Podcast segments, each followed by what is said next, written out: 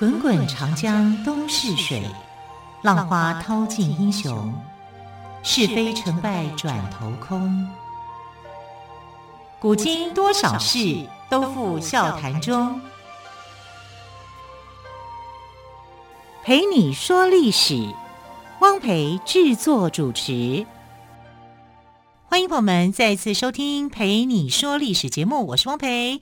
同样的，在这位朋友们邀请到历史专栏作家于远炫老师来到我们节目当中。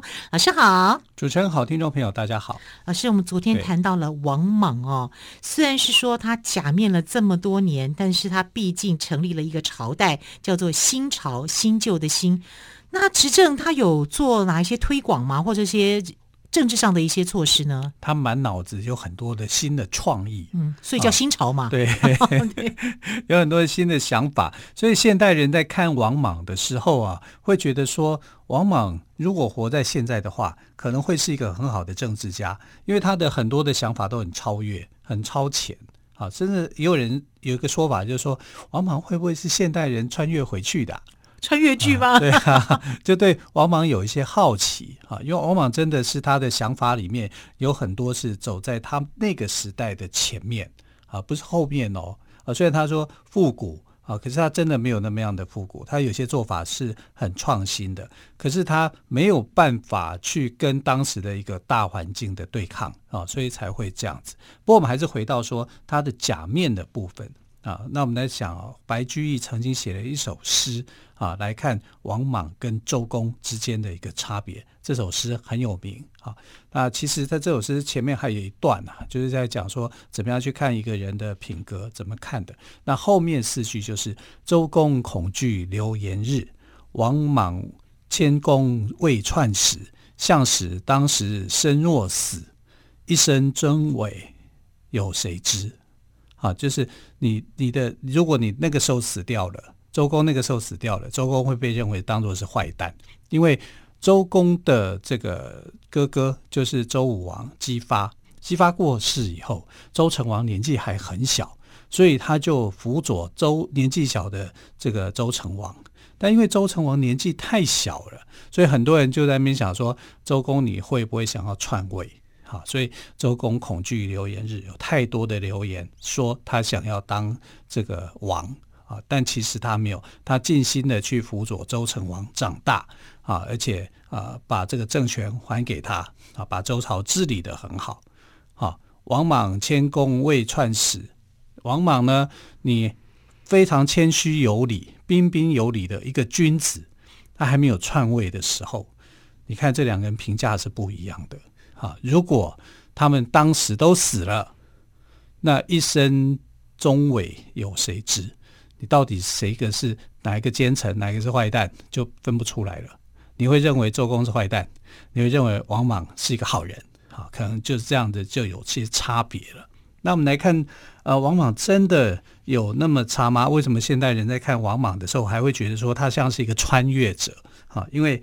呃，王莽有很多的创意跟点子，所以很多人跟不上他，跟不上他以后呢，他就没办法了，就只好一个人办公了。所以他的新朝也很辛苦，大概成员就只有他一个人，其他都是老旧的班底，都是汉朝的这些班底。那汉朝那个时候面临到什么问题？两大问题，一个就是土地的兼并，啊，就是土地到处被兼并，然后让那些老百姓。没有土地可以耕作，然后会承受到很大的剥削啊。另外一个就是那个奴隶的制度的问题，因为他们大量的去蓄养奴隶，所以他想改革这个。那土地上面他怎么做改革呢？他把土地收为国有，土地国有化，这不是现在的政策吗？对啊，他就把所有的土地都收归国有，这土地是国家的，用国家来重新做分配。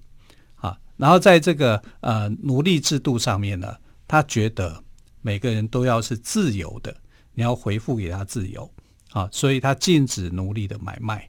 从他开始以后，这一点算是人道哎，是很人道的。对啊，好，然后他把这个奴婢这个名词改为叫私属，私人所属。哦啊，私属，对对对，哈、嗯，从这个这样听起来感觉未接的感觉就比较少了。对，你就会觉得说他会比较平等一点，对对啊，所以他的观念里面，他有讲求平等，有讲求平权的一个概念啊。可是这两样有没有成功？当然没有成功啦。你土地改革，土地收归国有，哎，土地国有政策，这个是在以前的政策啊，对不对？哈，所以他就恢复了井田制度啊，要希望说像过去周朝那样啊，中间啊有一个九井制的一个。地形对不对？然后中间一个公田，公田的收入才是公家的，其他是怎么样？还是搞一个井田制度？搞一个井田制度，那些地主们都不愿意。然后你说我土地要收归国有，变成国家的，他就更不愿意。这就有点像社会主义了。是，它是社会主义。对，所以中国大陆那边很多人现在会很推崇王莽啊，因为王莽土地改革是收归土地国有啊，然后他有一些社会主义的一个思想思想，所以。在他们里面，往往会被重新诠释。嗯、啊，现在我们这个时代里面，往往会有新的声音出来。哈、啊，就是在这里。那他的平权里面的主张，他主张要这个废除奴隶制度。哈、啊，但不可能全面废除，一点一点废。所以他建立这个名称叫做这叫私属。啊，你这个私塾这两个字看起来就很玄啊，就很有含义啊。啊，这是一个创意家，但他的这两个东西受到的阻碍非常非常的大。然后底下的官员也没有人理他，就是这样子，因为他没有建立到属于跟自己志同道合，都都太假了嘛，都去迎合别人啊，怎么样怎么样？然后你反而没有真正你的同志志同道合的人一起来推动做一些事情，所以他的推动是很困难的啊，所以他的推动不容易的。那怎么办呢？因为王莽的有一个政治理想，就是他希望能够恢复到儒家思想的那个辉煌的时代，就是周朝。就是让那个封建时期的周王朝，然后把周王朝的东西都当成是很好，所以他除了土地国有，好，然后还有一些这个禁止奴隶买卖以外，他还想改革币制，啊，就是你要钱币的发行啦。那他为什么要做钱币的发行？其实有个理理由很简单啊，就是汉朝的时候啊，把铜矿都挖的差不多，你要找新的矿产。啊，你找不出铜矿，你不晓得该怎么样制作钱币，啊，所以有一句话叫做什么？劣币驱逐良币，哦，就这样来的，就这样来的啊。哦，对，因为矿不多嘛，啊，那大家需要你的成分就会这个减少嘛，啊，矿的成分就不纯，那不纯的一个情况之下，我在铜矿数量不多的情形，我只好去发行做各种的钱币。我可以用布做钱币，可以用刀做什么，反正就是封建时期有很多的钱币都拿来用。可是这样有没有造成有没有什么收获？扰民，因为我要去买一个东西的时候，我在换算的时候我都觉得好困难，对不对？我又有刀币，又有钱币，又有纸币，又有什么什么的，哇，一大堆，你怎么买啊？好，所以他就有这个问题。那王莽建立新朝以后呢，他就颁布实施所谓的。五军、赊代以及六管，啊，这个是我觉得可以跟大家介绍的。什么叫五军呢？五军就是五个直辖市，一二三四五的五，对对对，军是平均的军，五军五个直辖市，就是类似我们现在五个直辖市，他拿五个城市啊，包括洛阳啊，当做是一个示范的地点啊。这五个城市里面呢，如果呃五五军就是五个城市的物价都要平均。如果看到物价有上涨的时候，我就要去把它压抑下来，不能让它太高。好，这五五个城市，这只要这五个城市率先施行，其他就差不多了啊。全国施行也就差不多啊，你就不会涨太多。好，五个直辖市所做的这个呃赋税的制度哈，物价的制度哈，不能够太高啊，一高我就压抑下来啊，所以这个是稳定物价的一种方式。所以他有考虑到物价的问题，那一个叫赊贷，哈，赊贷就是贷款给你。那贷款给你的话，它有一些优惠。如果你是用在丧葬，呃，就是当时比较丧葬上面你没有钱的，嗯哼，我就贷款给你，但你不用还，不用利息，零利率，零利率。好，那有利率的话，最多最多最多，好，到百分之四，嗯哼，这样算最高。那我们现在还有百分之十的嘞。对不对？还有十几的呢。对呀、啊，那他的那时候是利率不可以高过于百分之四，啊，多半的时候都是无利哈、啊，都是呃免费去贷给你的。嗯哼，所以王莽这个赊贷的方式是很好的。那六管呢，就是六个物资要管理，什么哪六个物资呢？就是盐、铁、酒、铭传大泽啊，跟这个呃其他的这个货货币啊这些东西是他要去做特殊管理的啊，也就是国家要去做专卖处理。嗯哼，很厉害吧？很厉害。所以王莽建立了新朝后呢，颁布了所谓的五军。赊贷以及六管哦，对，但是有没有成功呢？我们稍后再请袁宇轩老师来告诉我们。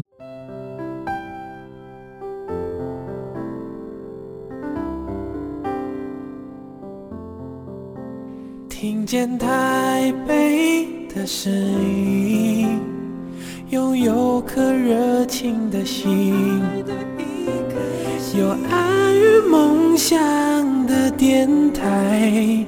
台北广播 FM 九三点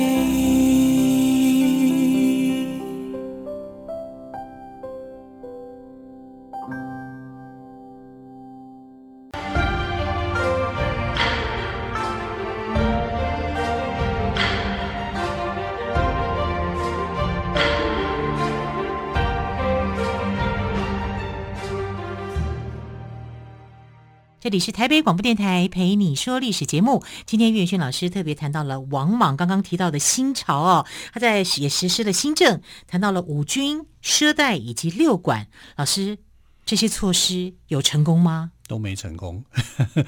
对呀、啊，他面临的是一个，因为他的挑战很大。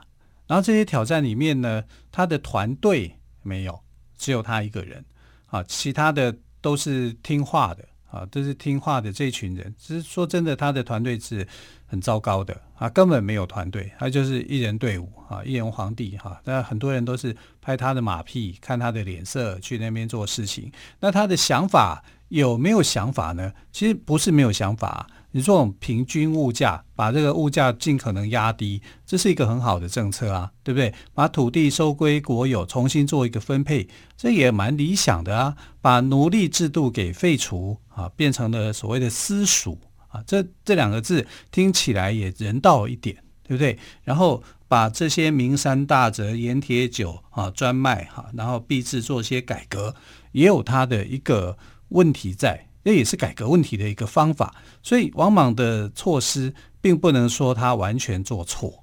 啊，只是说他在那个时代里面不容许他那么做，他已经是保守了太多年，很多人的这个势力已经根深蒂结盘固在那里，你突然之间把他的利益给要掉了，拿走了，他怎么可能去配合你？但是因为你是皇帝的关系，就虚与委蛇啊。啊，所以很多人是表面上奉承他，暗地里呢就开始去讨厌他，哈，然后诽谤他，啊，然后就什么事情都这个，只为了专自己的利益去做，啊，跟你的这个立法上面来讲没有相关的事情。所以他的一些政策，比如说像这个私塾，私不到半年就不见了，啊，就没有办法，因为这个压力实在是。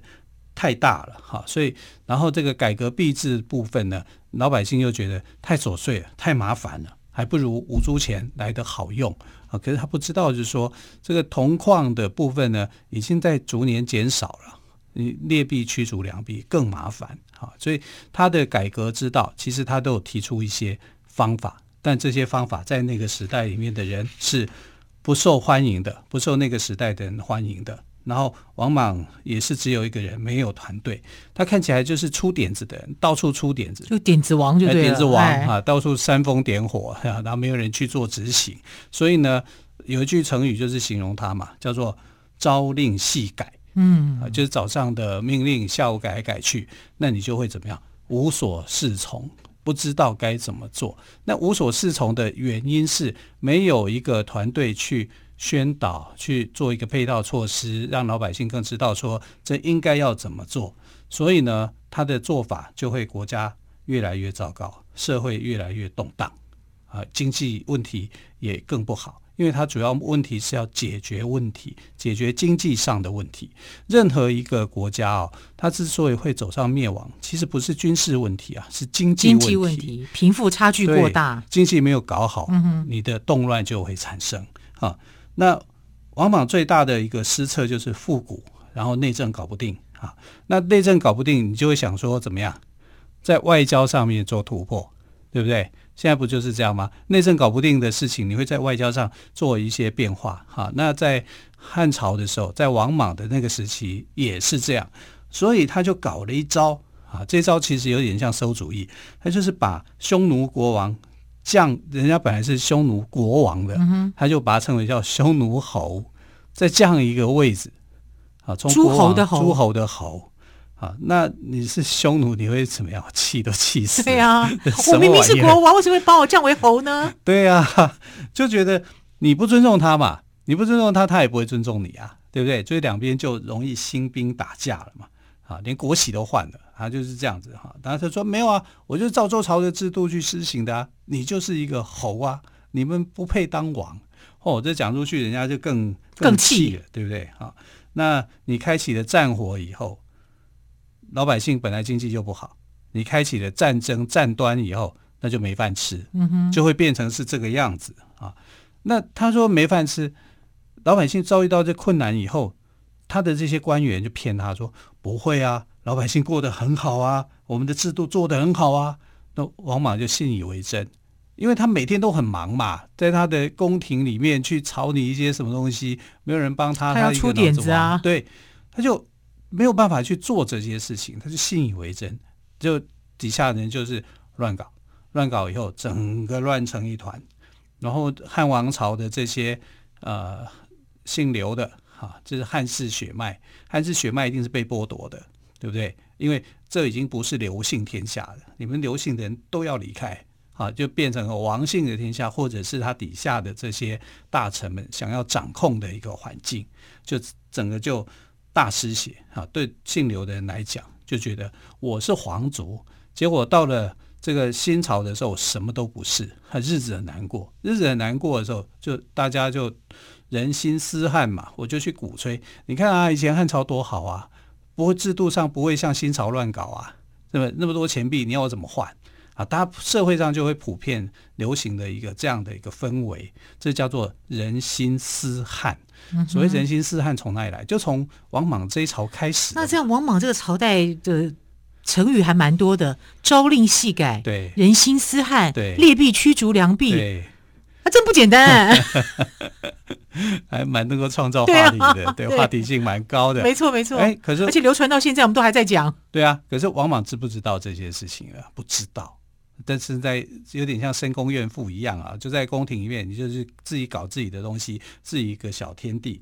但是呢，呃，其他姓刘的就不行了，老百姓也不行了哈，因为所有的这些经济利益上面，他们完全没有享受到嘛，然后反正日子更的变得更难过，所以就有了绿林军、峨眉军啊起来做反抗。啊，然后这个刘秀兄弟哈，刘演、刘秀他们就起兵反抗，然后这个呃叛乱，那你就要去平叛呐、所以就发动了一场历史上非常著名的昆阳大战。昆阳大战，刘秀的部队，刘秀那个时候其实他不是领导者，他只是一个偏军而已，偏将军而已哈。那个领导领导权是在绿林军这边所推出来的领袖，他只是一个偏将，可是他这个偏将却。像是主帅一样啊，因为呃，整个后来打不赢的时候，他出去借将哈，借兵，招募了一一批军队去反攻啊。这个我们讲到昆阳大战的时候呢，呃，可以跟大家再做一个进一步的一个描述。反正呢。这个王莽的军队那时候号称四十几万的军队，跟呃刘秀的军队只有两万人，哈，最后竟然是两万人打败了四十几万人。哎，我真的很难以想象，哎，对，两万人的军队可以打败四十万人的军队，是因为王莽的部队根本无力作战，是没有士气吗？没有士气啊，真的没有士气，士气是很涣散的，哈。那因为国家搞成这样，终于他的。士兵也是有的哈，但是就是那几千人就是不多哈，所以王莽最后的一个下场，其实他很可怜，他知道昆阳之战败了以后啊，整个整个部队的精英全部被歼灭了，他怎么办？他就带着文武百官哈到南郊，也就是祭祀的地方，在那边痛哭祷告，就哭啊。嗯，你剩下的打败仗，你剩下只有哭啊。他就一直在那边带着文武百官在那边哭天哭地，好像送葬队伍一样啊。那王莽的这个新朝也就这样被葬送了。所以说，整个新朝是只有十五年，十五年就结束了一个朝代，一个朝代就结束了，一个皇帝，一个朝代，一个朝代啊，好多政策大家搞不懂这样子，然后底下的人乱搞，呃，胡乱搞一通哈。所以这新朝也是一个悲剧啊。因为我们看王莽戴着假面上台啊，但是平心而论。他的一些经济改革的措施，我们现在这个时代来看呢，反而会觉得说他超前了那个时代的人好多，嗯啊，所以为什么会称有的人会称他说他可能是我们这个时代的人偷偷的穿越到古代？对，因为因为很多的想法在那个时代不管用，到现在来讲可能是一个很好的做法啊，所以就对王莽是有一些同情的，嗯啊，但。刘秀后来就称帝啊，啊，刘秀的称帝的过程是很漫长的，是很不容易的。因为刘秀他想不想当皇帝？他一开始不想的，他只想过好日子啊，自己的小日子过得很舒服就好，过得滋润一点就行了，对，滋润一点就行了。对，对，他看到没有很大的野心。他的老婆叫殷丽华啊，就是当时新野的一个大美女。他看到她就觉得，我一生能够娶到她就好了。然后他去太学读书的时候，看到那个是警察局的阵容下来，他觉得哇，好棒啊！我能够一生做到这样的官就可以了。所以他的名言叫做“仕宦当作执金吾啊，娶妻当娶阴丽华”。他人生的目标就这样，很简单，其他的什么东西都不要，就没想到他当成了皇帝了。好，东汉的开国皇帝哈，就是刘秀。嗯、说真的讲，刘秀这个皇帝是我觉得历史上最了不起的皇帝。第一个，他不杀功臣，他没有一个功臣因为他当上皇帝以后遇害的。可是你看刘邦杀了多少功臣？后来朱朱元璋杀了多少功臣？他没有，他一个都没有杀。嗯、他云台二十八将，每个人都很好啊，就是很厉害。那他当然他更厉害，他文武双全，所有人都服气他啊，所以他啊创建的这个东汉的王朝跟西汉完全是不一样的气质，简直来讲就是两个不一样的国家。嗯哼，对。好，新朝就王莽的新朝非常的短命哦，只有十五年。最后呢是刘秀称帝，开启了东汉的另外一章。开国之君也是亡国之君，自以为是的王莽其实是值得后人警惕的哦。好，非常谢谢岳轩老师跟我们说王莽的故事。好，明天再会，拜拜。